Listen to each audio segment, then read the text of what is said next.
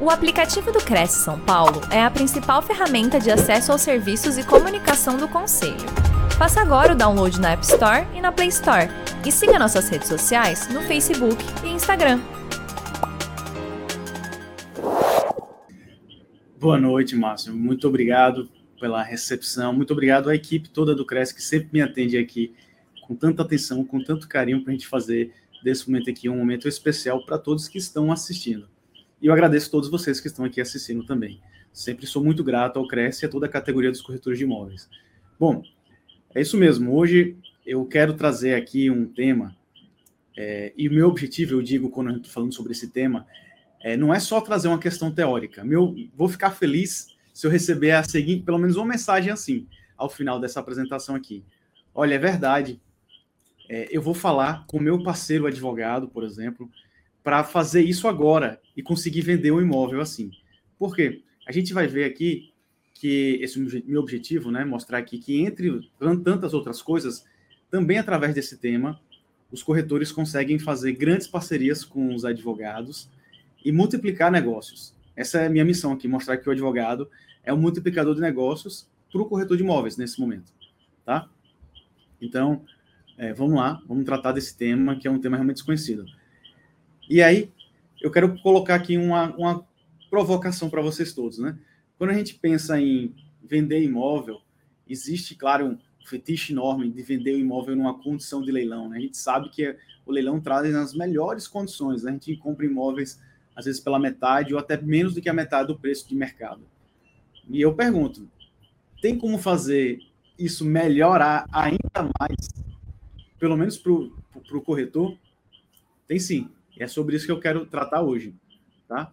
Ah, e essa forma da gente melhorar a situação de venda ainda mais do que o leilão é a chamada, a lei chama assim, tá?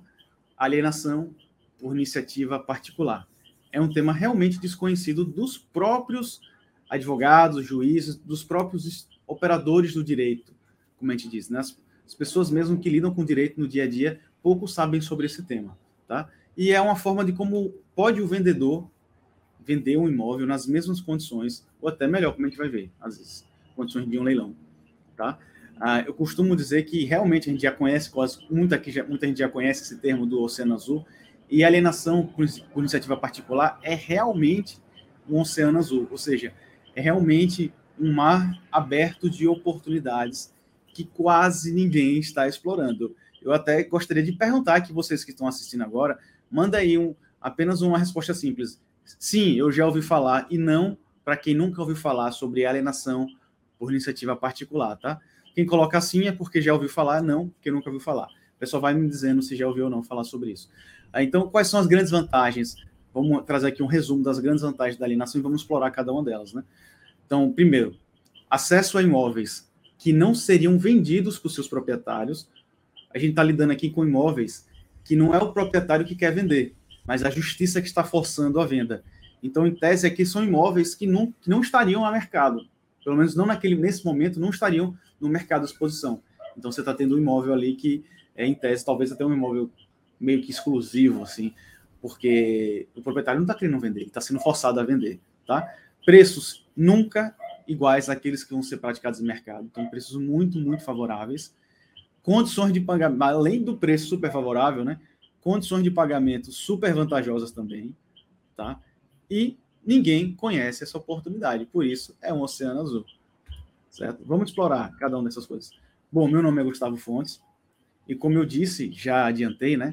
Minha missão pessoal, certo? É fazer o advogado ser percebido como multiplicador do negócio. Por que assim multiplicador do negócio? Por que essa missão pessoal? A gente, eu sinto que existe muito um preconceito que é culpa dos próprios advogados, tá?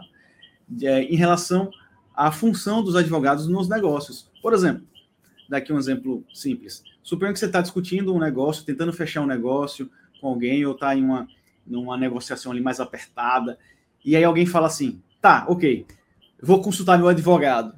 Qual é o sentimento que geralmente se tem? Eita, acabou o negócio, acabou, não vai ter mais. O advogado vai colocar tanto problema, tanta dificuldade que isso aqui não vai sair. Infelizmente, eu, eu sinto que existe é, esse sentimento. E, infelizmente, esse sentimento é, por culpa também de como nós, advogados, nos portamos.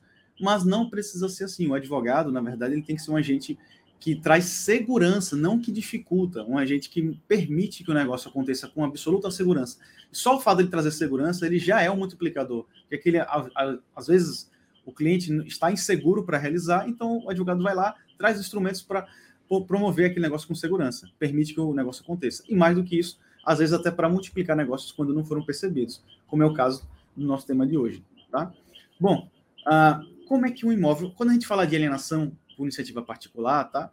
a gente está lidando com um imóvel que ele foi é, parar em uma disputa judicial. Muitas vezes, o mais comum, alguém não pagou uma dívida, qualquer que seja, uma dívida de condomínio, uma dívida de trabalhista, ou entre tantas outras dívidas, dívida tributária até, e aquele imóvel, é, a pessoa não tem como pagar a dívida, então o imóvel é o patrimônio que ela tem, o imóvel é penhorado pela justiça. Eu imagino aqui que todos vocês aqui têm uma, uma noção, os corretores estão acostumados com isso no dia a dia, né?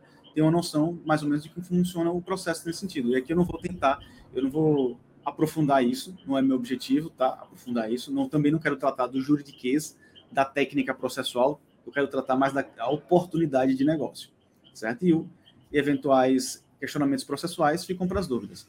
Bom, um processo entra na fase de cobrança, né? E aí, como a gente citou, é, a pessoa não, o devedor não tem como pagar, hum, e aí ele tem um imóvel que pode ser usado para pagamento. Então, esse imóvel é penhorado pela justiça e é marcado um dia para acontecer o leilão, certo? Claro que no meio do caminho podem acontecer várias discussões sobre esse leilão, sobre o valor, a avaliação, mil coisas, mas vamos resumir aqui. O imóvel foi para leilão, certo? Qual é o problema do leilão? Tá? O leilão, eu digo aí, quem se tiver algum advogado aqui me ouvindo, é, vai, acho que vai compartilhar desse sentimento. Quando eu tenho um processo e uma cobrança, né? E eu encontro um imóvel para ser penhorado, são dois sentimentos opostos. É um sentimento de felicidade, de, de alívio e um sentimento de decepção ao mesmo tempo. Por quê? Porque eu sei que tem da onde tirar, mas eu não sei quando eu vou receber, tá? Os, o leilão não é uma solução mágica pro para o credor, para aquele que está cobrando. Muitas vezes o leilão demora para acontecer, sabe? Há impugnações ao leilão.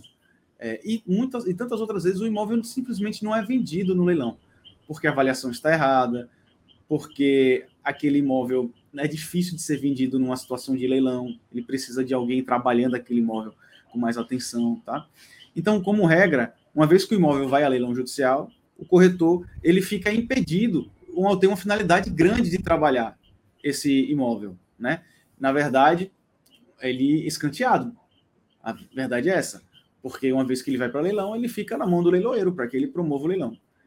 Então, e a gente tem, na verdade, um número crescente de imóveis que estão a leilão, porque os processos no Brasil também estão em número crescente. A gente tem milhões de processos no Brasil, tá? E quanto mais processos, naturalmente, a tendência é que a gente tenha mais dívidas e mais leilões acontecendo. E, por sua vez, são mais imóveis que poderiam estar na mão do, do corretor e não, estão na mão do leiloeiro, na mão da justiça. Certo? E aí, como solucionar isso? Como é que a gente soluciona? Uh, a gente pode solucionar em dois momentos, certo? Tem o momento um, que seria solucionar com essa proposta que eu estou trazendo hoje, claro, né? Com alienação iniciativa particular. No momento um, que é quando o imóvel é penhorado e ainda não foi a leilão, certo? Esse é o momento ideal, inclusive. E no momento dois, que ele já quer naquelas hipóteses que eu citei antes, né? Que o imóvel foi a leilão, tentou-se o leilão e não, e não vendeu o imóvel, foi vendido por diversas situações que às vezes o imóvel não se consegue se vender no leilão, tá? Vamos estudar cada uma dessas etapas, certo? Primeiro, o que é alienação por iniciativa particular, certo? E onde é que ela se encontra na lei? Em que momento? Bom, ah, quando, voltando àquela situação da penhora do imóvel, né? Quando o imóvel é penhorado, ou seja, ele é, digamos assim, bloqueado pela justiça para que possa satisfazer uma dívida, certo? É, o imóvel não precisa necessariamente ir a leilão judicial, tá bom? A lei coloca outras opções para que aquele imóvel seja usado como forma de pagamento da dívida. Inclusive coloca assim, ó, a primeira opção que a lei coloca é o que a gente chama de adjudicação. Esse nome, esse palavrão, na verdade, significa apenas que o credor, aquele que está cobrando a dívida, vai receber o imóvel como pagamento da dívida. Essa é uma solução, pode ser vantajosa, mas nem sempre é tão simples de operacionalizar. Por quê? Porque, pelo menos o que eu enxergo tantas vezes, é que, na maior parte das vezes, a dívida é inferior e muito inferior ao valor do imóvel. Então, por exemplo, você tem uma dívida condomínio de 30 mil reais, 50 mil reais a dívida do condomínio, só que o, aquele apartamento, aquele, aquela casa no condomínio, valem, valem 500 mil reais, 400 mil reais. E, então, não dá, evidentemente, se o credor tem 50 mil, ele não pode receber o imóvel de 500 mil como pagamento. Se ele quiser receber esse imóvel, ele vai ter que completar essa diferença. E quantas vezes o, o, credor vai querer completar? Muitas vezes ele não vai nem ter condições. Então, imagine um, um credor trabalhista, um empregado. Tem uma, uma dívida de 100 mil reais a receber num imóvel de 400 mil, ele tem que completar 300 mil. Isso aí nunca vai acontecer. Tá? Então, a adjudicação, ela não acontece tanto na prática. Na verdade, é bem comum. Fora que a adjudicação não tem as vantagens do leilão. Por exemplo, a vantagem do leilão, uma, quem todo mundo sabe, é que no, na segunda asta, na segunda tentativa de venda no leilão, o imóvel é vendido por um preço muito inferior, às vezes até a metade do preço. Isso não acontece na adjudicação. Tá? Bom, não acontece na adjudicação, aí a lei coloca que, se não for possível, preferencialmente, não se faz a, a, o leilão judicial. Qual seria a preferência? A preferência seria justamente fazer alienação por iniciativa particular. E o que é esse palavrão todo significa? Significa apenas pegar esse imóvel, pode ser qualquer bem, né, que está penhorado, mas nos interessa aqui falar dos imóveis, pegar esse imóvel e, como diz a lei, vamos lá, não efetivada a adjudicação, o exequente poderá requerer a alienação por sua própria iniciativa, ou, e aí que a gente começa a falar daqui da oportunidade, ou por intermédio de corretor ou leiloeiro público, tá? Ou seja, vejam, vejam corretores, o imóvel foi penhorado e não aconteceu a adjudicação, a retomada do imóvel pelo credor. Então, pode o credor solicitar que esse imóvel seja vendido pelo, pelo corretor de imóveis. E aí que está a grande oportunidade para vocês, corretores. Raramente se vê isso acontecer na prática. Tá? E essa é a preferência da lei. É a preferência da lei. Olha o que diz lá, o artigo 881 do Código Processo Civil. Prometo que serão pouquíssimos artigos aqui. O objetivo não é tratar sobre o direito, tá bom? Diz assim, a alienação, ou, ou seja, a venda, nesse caso do imóvel, né, será feita em leilão judicial, mas veja, se não efetivada a adjudicação ou alienação por iniciativa particular. Então, essa é a preferência da lei. A lei coloca que o leilão só vai acontecer, só deveria acontecer, se não foi possível realizar a adjudicação, a retomada do bem pelo credor, ou a venda pelo corretor. Portanto, alienação por iniciativa particular. Portanto, a lei mesmo diz, primeiro entregue para um corretor, por exemplo, para tentar vender. Só se ele não conseguir é que se manda para o leilão judicial. E esse é o primeiro momento. É o melhor momento para o corretor poder se inserir nessa, nessa oportunidade. É assim que o imóvel foi penhorado, Aí o juiz, geralmente o juiz dá um despacho perguntando ao credor. Muitas vezes o juiz já sabe que não é possível, nem pergunta, mas deveria perguntar. Pergunta ao credor: olha, credor, você quer fazer a adjudicação, você quer receber o imóvel como parte de como pagamento da dívida? O credor, como não tem interesse ou não tem dinheiro para completar, muitas vezes, ele diz que não, não quer. Então, o que é que o juiz devia fazer em seguida? Deveria, em seguida, dizer: então, você quer vender esse imóvel através de um corretor de imóveis? Certo? Mas os juízes desconhecem, a, na prática, desconhecem a alienação iniciativa particular. Digo isso porque sempre que eu vou propor juízes, vem quando o juiz nunca recebeu essa solicitação, eu vejo da maior parte deles uma resistência. Vocês terem ideia, por exemplo, ontem mesmo recebi um despacho de um juiz negando a alienação, mas com um argumento estranho até. Aí vai ser um despacho que vai sofrer um recurso e a gente espera que no tribunal seja revertido. Porque a lei diz que tem que ser feito assim, não é questão de vontade. A lei diz que, tem que, que essa é a preferência, certo? Seguindo, e como acontece? essa, essa forma de alienação pelo corretor. Então, a parte, a parte do processo, veja, foi, o imóvel foi penhorado, foi negado a adjudicação, não quer adjudicar o credor, e aí e poderia ir para leilão, né? Ou fazer alienação. O ideal é que a parte nesse momento diga que quer fazer alienação, não. Ele, o, ju, o advogado diz, informa ao juiz, olha, eu quero que esse imóvel seja vendido por um corretor de imóveis, tá? E eu já coloco aqui uma, uma, uma duvidazinha que eu vou responder mais à frente. Qual é a parte que pode pedir isso? É o credor ou o devedor?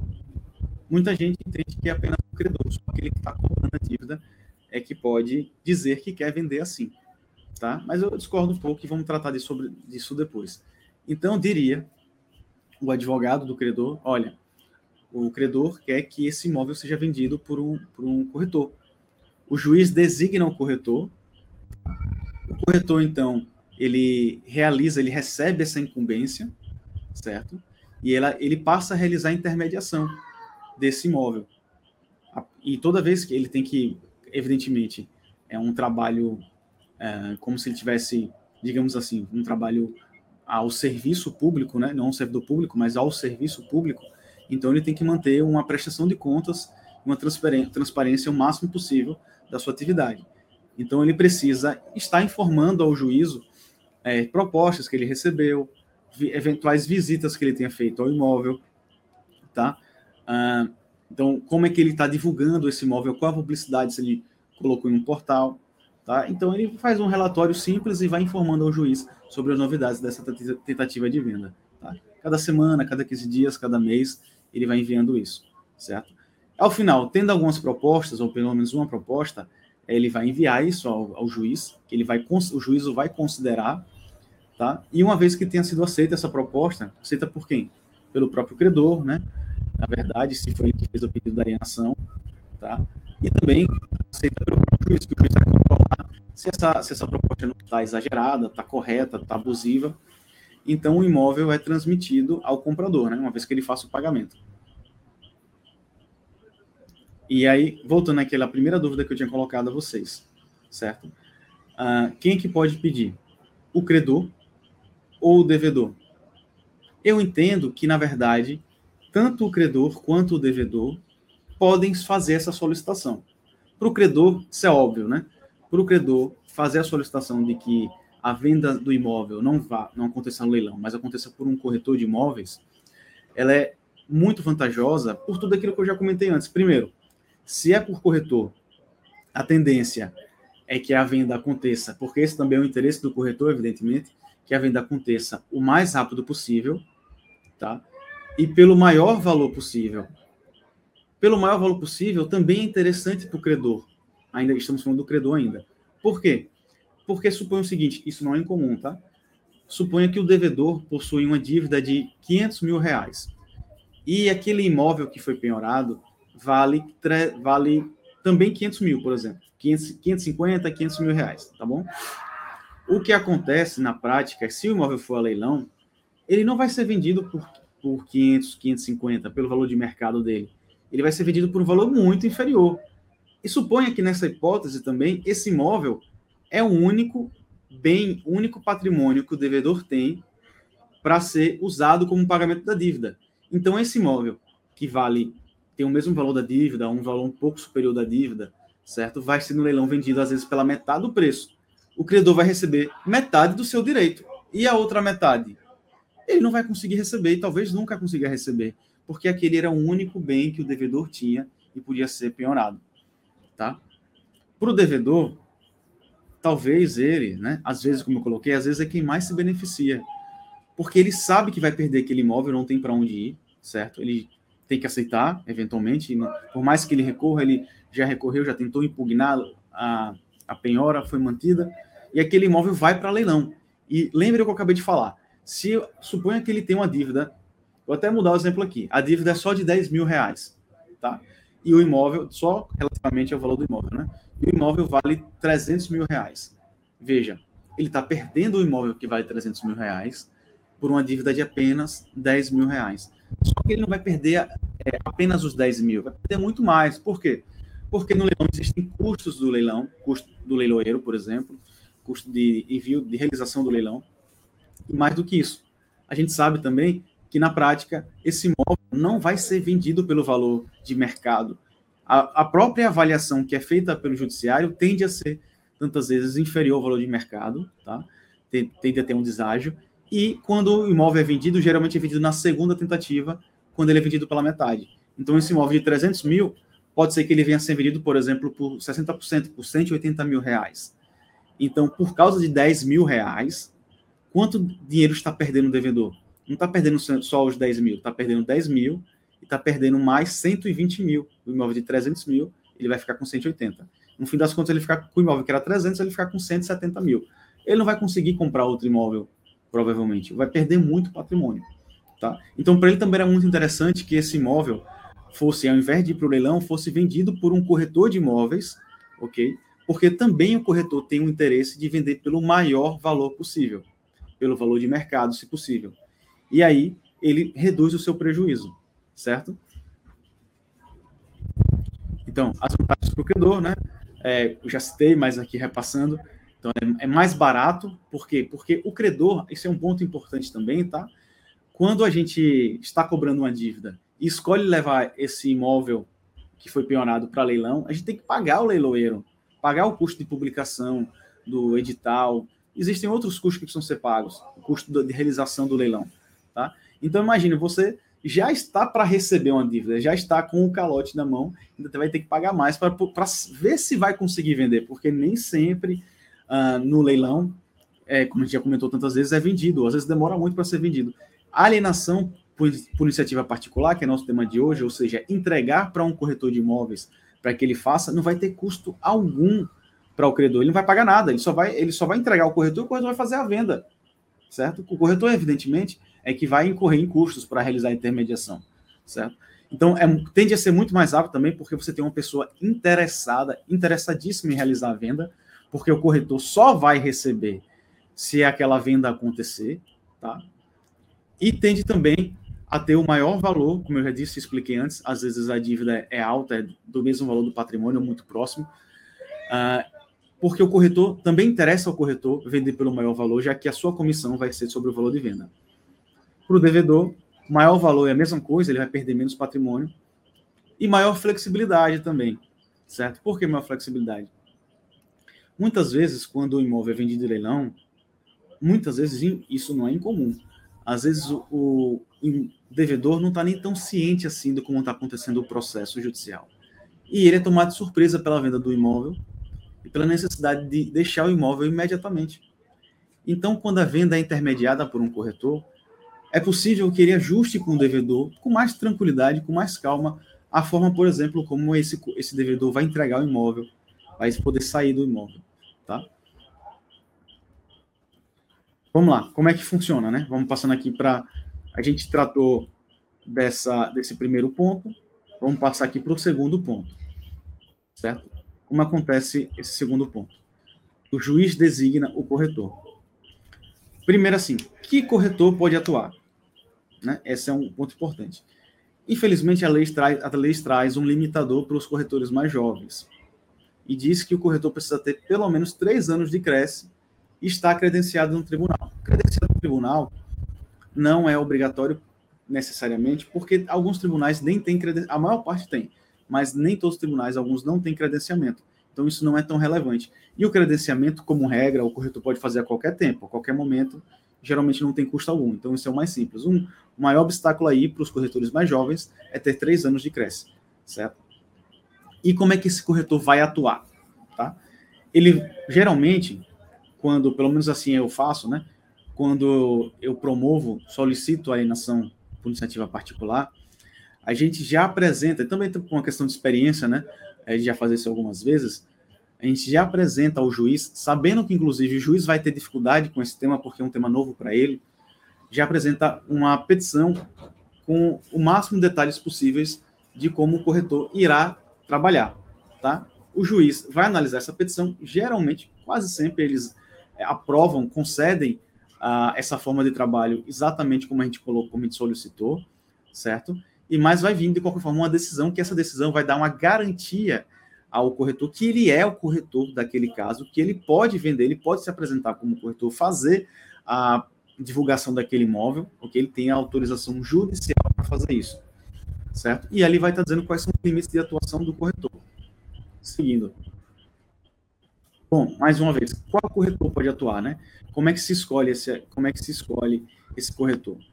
Veja, a lei processual, né, o Código de Processo Civil, ele não, tra não traz tantas regras assim, traz, na verdade, bem poucas regras sobre esse tema. E ele acaba sendo omisso sobre a escolha do corretor, certo? Por sua vez, a gente tem uma resolução, até já um pouquinho antiga, de 2011, do Conselho da Justiça Federal, a resolução 160, que ela é excepcional, ela é muito vantajosa para o corretor. Porque o que ela diz? Ela diz assim: o corretor será escolhido pelo exequente e designado pelo juiz. O que isso quer dizer? Quer dizer que o corretor será escolhido pelo credor, por aquela parte, por aquela pessoa no processo que está cobrando a dívida. Ou seja, a pessoa que está cobrando a dívida, que é o maior interessado em receber, evidentemente, e resolver essa questão toda da dívida, ele pode apontar eu quero que o meu corretor, que a minha corretor, que a minha corretora atue nesse caso aqui, que ela seja, que ele seja o corretor, a corretora responsável por realizar essa venda aqui. E aí é que tá legal, gente, porque vocês não precisam contar com a sorte de serem designados pelo juiz, tá? Não precisam ser o corretor uh, que às vezes é o que conta com a preferência ou com a confiança do juiz. Não, basta que vocês tenham esse trabalho de conscientização com os parceiros advogados, com as pessoas que têm, que vocês conheçam, que tenham processos, e vocês se coloquem como capazes de fazer isso, ele vai fazer essa indicação, ele pode fazer essa indicação para que vocês sejam os corretores dele, certo? Bom, vou falar um pouco aqui da minha prática, né? Estou aqui em Aracaju, falando para São Paulo e para o Brasil todo, na verdade, principalmente, até talvez até quem esteja fora do país. Minha prática, naturalmente, ela tem um, um maior aprofundamento nos tribunais sergipanos aqui, no Tribunal de Justiça de Sergipe e no Tribunal Regional do Trabalho aqui de Sergipe, tá? Na prática, eu tenho feito sim essa indicação de corretores parceiros e eu nunca sofri resistência com a indicação. Nunca houve um juiz que se negasse a aceitar a indicação. Como eu expliquei logo antes, eu citei logo antes, a gente tem uma resistência do juiz com a própria alienação por iniciativa particular, ou seja, uma, um desconhecimento do juiz, às vezes eu sinto, com a própria técnica de venda por corretor, mas nunca houve um caso que o juiz diz assim, olha, não vou aceitar esse corretor que você indicou. Isso aqui nunca aconteceu, justamente porque a gente tem essa regra aqui, né? O artigo 5 da resolução 160 do Conselho da, da Justiça Federal, que nos permite fazer essa indicação. Tá? E aí é que se cria o mercado do corretor, certo? Bom, como é que o corretor vai atuar? Também aquela resolução lá, é, e também o Código de Processo Civil, diz que, como eu já tinha citado resumidamente sobre isso, que o juiz, né, o juízo, ao receber solic essa solicitação e deferir essa solicitação, ele vai, vai ter que definir o prazo de alienação, ou seja, em quanto tempo o corretor precisa fazer essa venda. Na prática, aqui, a gente tem conseguido definir, na maior parte dos casos, 180 dias, então é um prazo mais que suficiente, né? Seis meses. Às vezes 90 dias também, né? É um prazo um pouco menor, mas geralmente 180 dias, tá? O preço mínimo, que eu vou tratar disso, que isso é muito interessante, as condições de pagamento, vou, já vou falar sobre isso, as garantias de pagamento e a comissão de corretagem. Bom, antes de aprofundar cada um desses pontos, quando o juiz define que o corretor X ou corretora X será a pessoa, o corretor responsável por fazer a venda, pessoal, Note que aí o juiz está entregando uma exclusividade para o corretor. Vocês são corretores apenas porque há uma ordem judicial permitindo que vocês façam a venda. Essa já é, por si só, uma grande vantagem dessa técnica de venda. Você vai ser a única ou único corretor que vai poder, vai ter autorização para vender esse imóvel. De modo algum, esse imóvel vai poder ser vendido por outro corretor, tá? Inclusive, uma vez que há exclusividade, os honorários também estão garantidos se a venda, por qualquer modo, venha acontecer sem a participação de vocês. Ok? Bom, vamos começar aqui, é, vamos falar aqui sobre as condições de pagamento. É, as condições, né? Então, como eu disse, eu me adianto ao juiz e já aponto ao juiz quais são as condições que eu quero que aconteça. Geralmente, prazo de seis meses, 180 dias, que tem sido acatado na maior parte das vezes. E aí vem outro, outra vantagem enorme: preço mínimo. Olha, a lei, como ela não traz uma regra muito, muito clara, ela permite que a gente avance e crie a nossa própria regra. Vejam, diz lá que essa venda aconteceria em condições semelhantes à de, do, do, leilão judicial.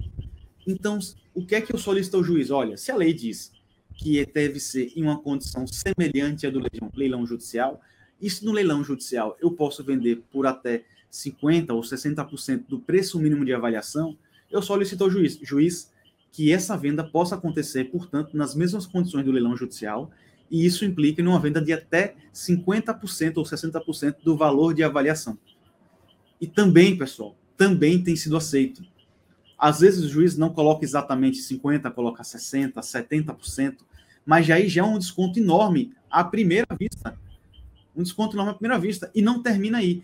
Esse imóvel, lembrando, geralmente a própria avaliação, ela já é uma avaliação que está abaixo de mercado tá? E aí você está dando um desconto de, de 30%, 40%, até 50% sobre essa avaliação abaixo do mercado. Mesmo que não tivesse desconto algum, já estava abaixo do mercado, já estava legal para vender. Mas ainda tem um desconto adicional. E a forma de pagamento? A forma de pagamento, sempre solicito também que seja permitida uma negociação livre. Uma negociação livre permite, eventualmente, que alguém, se for aceito pelo credor, né, que alguém use uma carta de crédito, por exemplo, de um consórcio, tá? que, eventualmente, se o banco permitir, claro que isso depende mais do banco do que, nesse caso, do próprio judiciário, que seja feito um financiamento, o que não é permitido em leilão judicial habitual, seja feito um financiamento, uma permuta com pagamento e até um parcelamento sem juros. A própria lei já traz, para o caso de leilão, leilão judicial, e como, é que a gente pode, como a gente pode usar a mesma regra aqui, a possibilidade da gente parcelar entregando apenas 25% do valor à vista, 25% do valor total. Valor total negociado, evidentemente. Já com o desconto que vem a ter, né? Então, 25% à vista e parcelando o restante em até 40 vezes. Esse parcelamento pode acontecer até sem juros. Isso pode ser até melhor que um financiamento, às vezes. Na verdade, eu acho que é melhor que um financiamento, na maior parte das vezes. Tá? E, por fim, a comissão né, somada à questão da, da exclusividade, a comissão, não há uma regra lá dizendo exatamente no, na lei qual deve ser a comissão, exatamente. Mas diz que a comissão deve seguir o parâmetro fixado pelo conselho. E essa comissão, então, vai variar de 5% a 10%, a depender do imóvel, né? Então, se for um imóvel rural, pode chegar a 10%.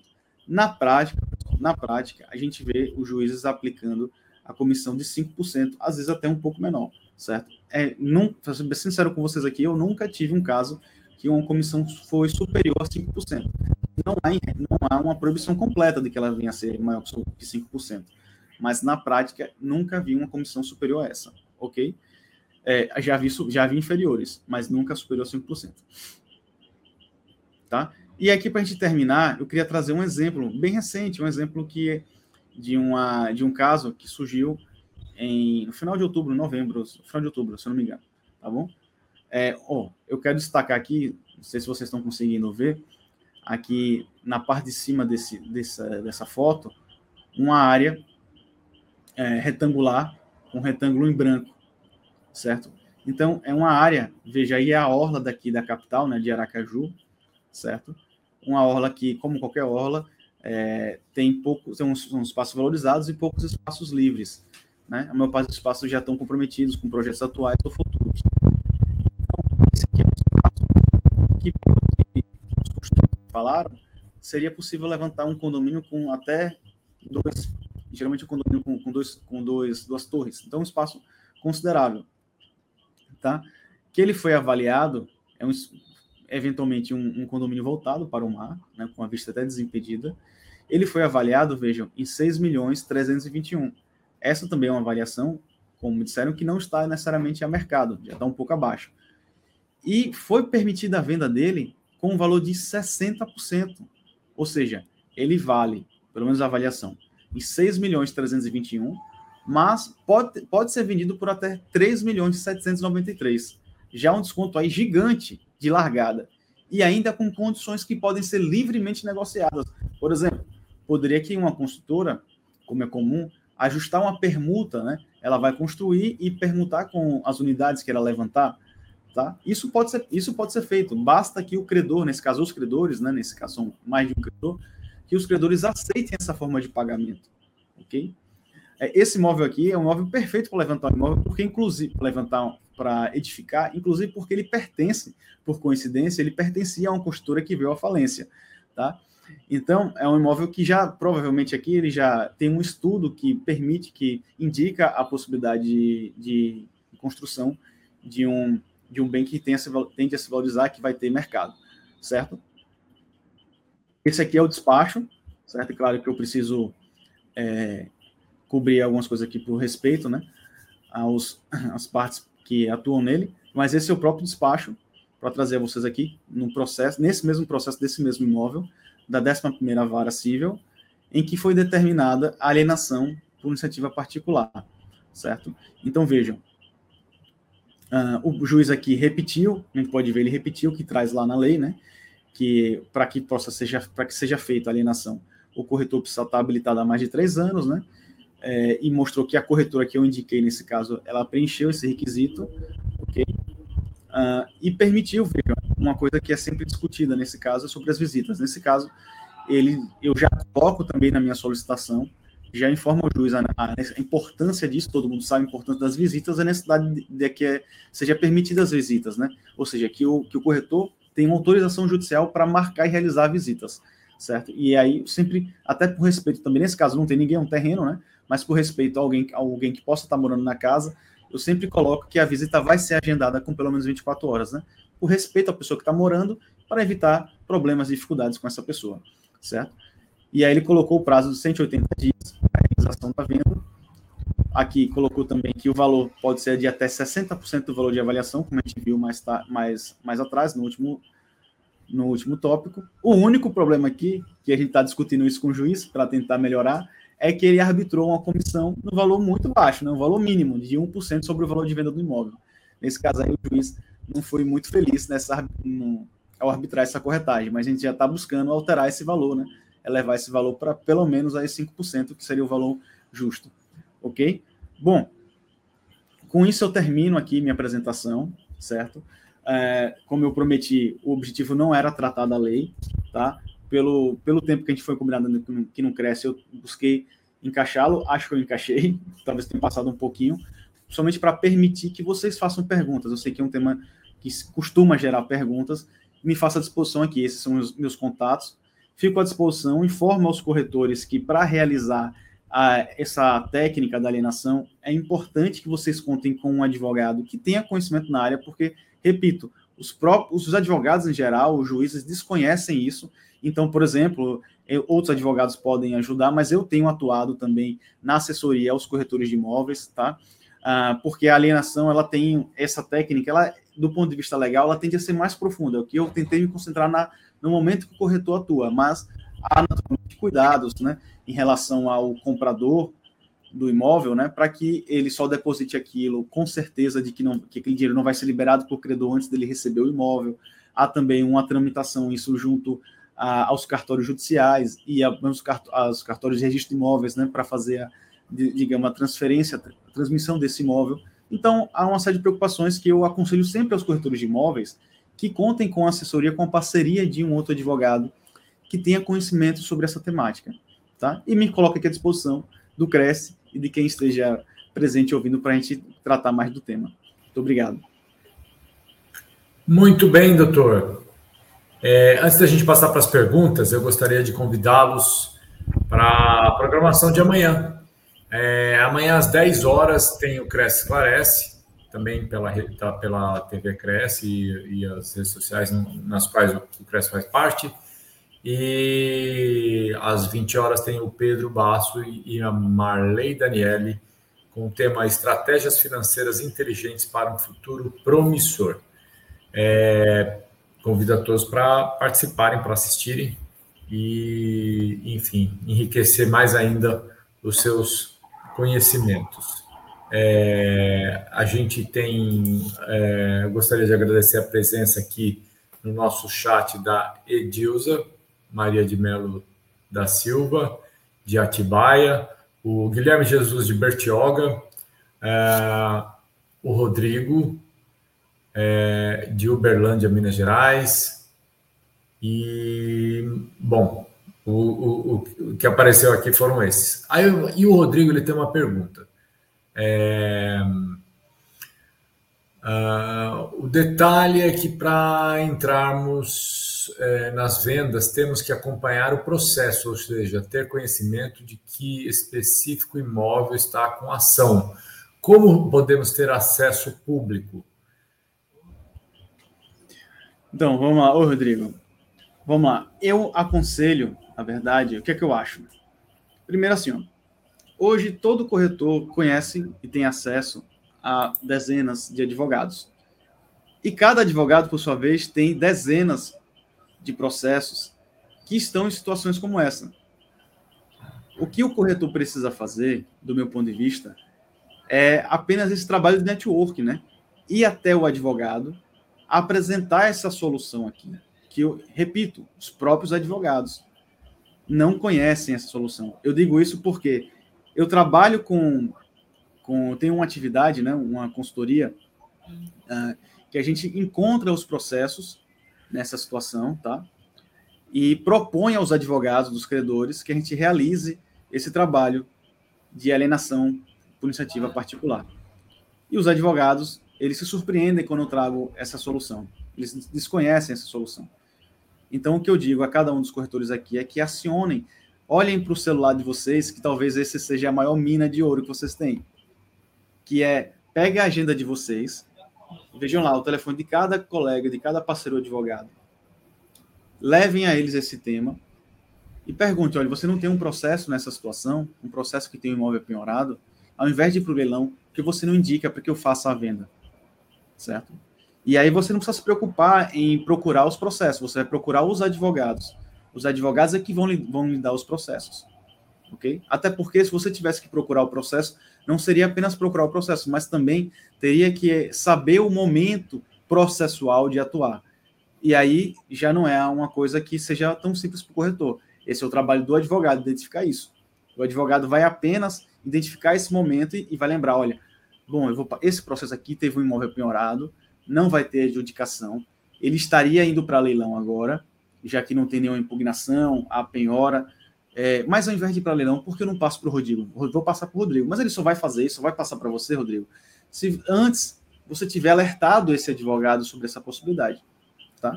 Então, meu conselho é esse: procurem os advogados, seus colegas advogados alertem sobre essa possibilidade. O Rodrigo ele continua aqui com uma questão muito interessante, doutor.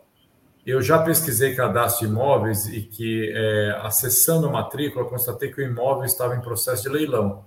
Posso é, oficiar o juiz de que já tem um comprador ou o caminho é contatar o credor? Então, isso varia um pouquinho de juízo para juízo, de tribunal para tribunal, tá bom? Como regra, porque assim, porque varia. Por exemplo, há tribunais que permitem que caso o leilão não aconteça com sucesso, que o próprio leiloeiro, leiloeiro faça esse trabalho que eu acabei de falar aqui, de alienação iniciativa particular, porque está lá previsto na lei. Mas é uma questão de costume de tribunal para tribunal. Outros tribunais já não permitem isso, certo? De qualquer modo, eu entendo que o melhor caminho seria, talvez até o mais simples, mais rápido, procurar o próprio credor. E nesse caso, o advogado do credor, certo? Seria o melhor. Procurando o advogado do credor, explica para ele essa possibilidade e aí o advogado ele vai procurar o juiz, vai apresentar ao juiz essa possibilidade para que o imóvel saia do leilão, tá? E vá para que o corretor faça a venda. Ok? Essa seria, eu entendo que seria o melhor caminho, procurar o próprio advogado do credor. O Marcelo Pimenta ele tem um, uma dúvida é seguinte, doutor, você indica algum material didático para podermos nos aprofundar nesse tema? Oi, Marcelo. Infelizmente, eu não conheço nenhum material didático.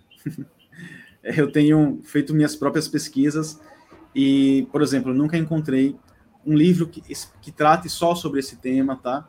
Os próprios livros, onde a gente vai encontrar alguma coisa sobre esse tema, são nos livros é, de direito, de direito processual, direito processual civil. Mas aí eu não, não gostaria de indicar um tema, um livro desse para um corretor que eu acho que não combina. Então seria interessante ter um, um livro que fosse um, uma linguagem mais aberta, né, ao público geral, não específica ao pessoal do direito, às pessoas do direito. E aí realmente não tem, não tem. Eu mesmo tenho desenvolvido é, os meus próprios estudos com a prática, com pesquisa de decisões, pegando um ensinamento aqui, outro ali é uma coisa que realmente ainda falta aprofundamento, aprofundamento teórico sobre esse tema. É, o Rodrigo, ele complementa é, dizendo o seguinte, eu sou perito avaliador, o fato de ter cadastro como perito impede de atuar na venda de qualquer outro imóvel? Não, Rodrigo, não deveria, de modo algum, tá? A lei não traz nenhum impedimento, eventualmente um... Uh, eu não acredito nisso, tá? mas eventualmente pode ser que o tribunal tenha uma regulamentação interna sobre isso, mas eu nunca ouvi falar sobre uma regulamentação e não teria nenhum sentido só porque você é perito em uma área não atuar como corretor é, nesse mesmo tribunal. Em tese, não há, nenhuma, não há nenhuma proibição na lei, eu não enxergo porque haveria qualquer proibição em, qualquer tribunal sobre isso. Muito bem. É... Eu vejo aqui que a gente não tem mais é, é, perguntas, né? E tá na tela o Instagram do Dr. Gustavo. Peço que vocês é, é, a segui-lo no, no, no Instagram, façam perguntas, enfim, incomodem bastante o Dr. Gustavo com esses temas é, jurídicos e, e que te, de pontos de interseção entre o direito e a atividade de corretor de imóveis. Isso é muito bom e, e eu aconselho, como o doutor Gustavo falou, o celular pode ser uma mina de ouro, né? Porque nos traz diversas informações, né? A gente tem que é, temos que nos policiar para deixar de usar o celular para bobagens, né? não ficar cuidando da vida alheia no Instagram, mas sim buscando nas redes sociais informações relevantes para nós, para o nosso desenvolvimento pessoal e, e etc. E Doutor Gustavo, olha, o nosso tempo já está chegando ao seu limite. Eu gostaria muito de agradecer ao doutor a presença, em nome de toda a diretoria do CRES, em especial o presidente do CRES, José Augusto Viana Neto, é, a, o tempo do doutor, o conhecimento que o doutor nos brindou, e só temos a agradecer. Muito obrigado mesmo. Passo para as considerações finais, doutor. Doutor Márcio, eu que agradeço mais uma vez a toda a atenção e carinho da equipe do Cresce, sua também, e todos os outros que me atenderam, de Gilberto, Natasha, Carol, se eu não me engano, que conversei com ela ontem, uh, sempre muito atenciosos, tá, do início ao fim. Fico muito grato de ter, de ter essa oportunidade aqui de ouro para falar para esse público tão importante para nossa sociedade de corretor de imóveis e me faço à disposição de todos os corretores para a gente tratar sobre esse tema da alienação por iniciativa particular. Eu realmente acredito que é um grande, é um grande mercado que aquele corretor que enxergar isso tem muito a ganhar e não tem ninguém competindo com ele, certo? Estou à disposição, pode me procurar no Instagram para a gente comentar mais sobre esse tema trabalhar esse tema juntos. Agradeço, estou sempre à disposição do Cresce. Boa noite e obrigado a todos. Muito obrigado, doutor. E para você de casa, obrigado pela audiência. Lembrando que o Cresce promove esses encontros sempre pensando na sua, é, no seu aperfeiçoamento profissional, que você tenha conhecimento, afinal de contas, o conhecimento é, nos é, desenvolve, nos, nos liberta de, das amarras da ignorância, não é verdade? Então, e essa é uma iniciativa muito boa que o Cresce traz, é, trazendo é, palestras e conteúdos de qualidade para você, corretor, e quem não é corretor também, o conteúdo está à disposição ao público de modo geral. É, muito obrigado a vocês, tenham uma excelente noite, um excelente descanso e até uma próxima. Até logo, doutor. Tchau.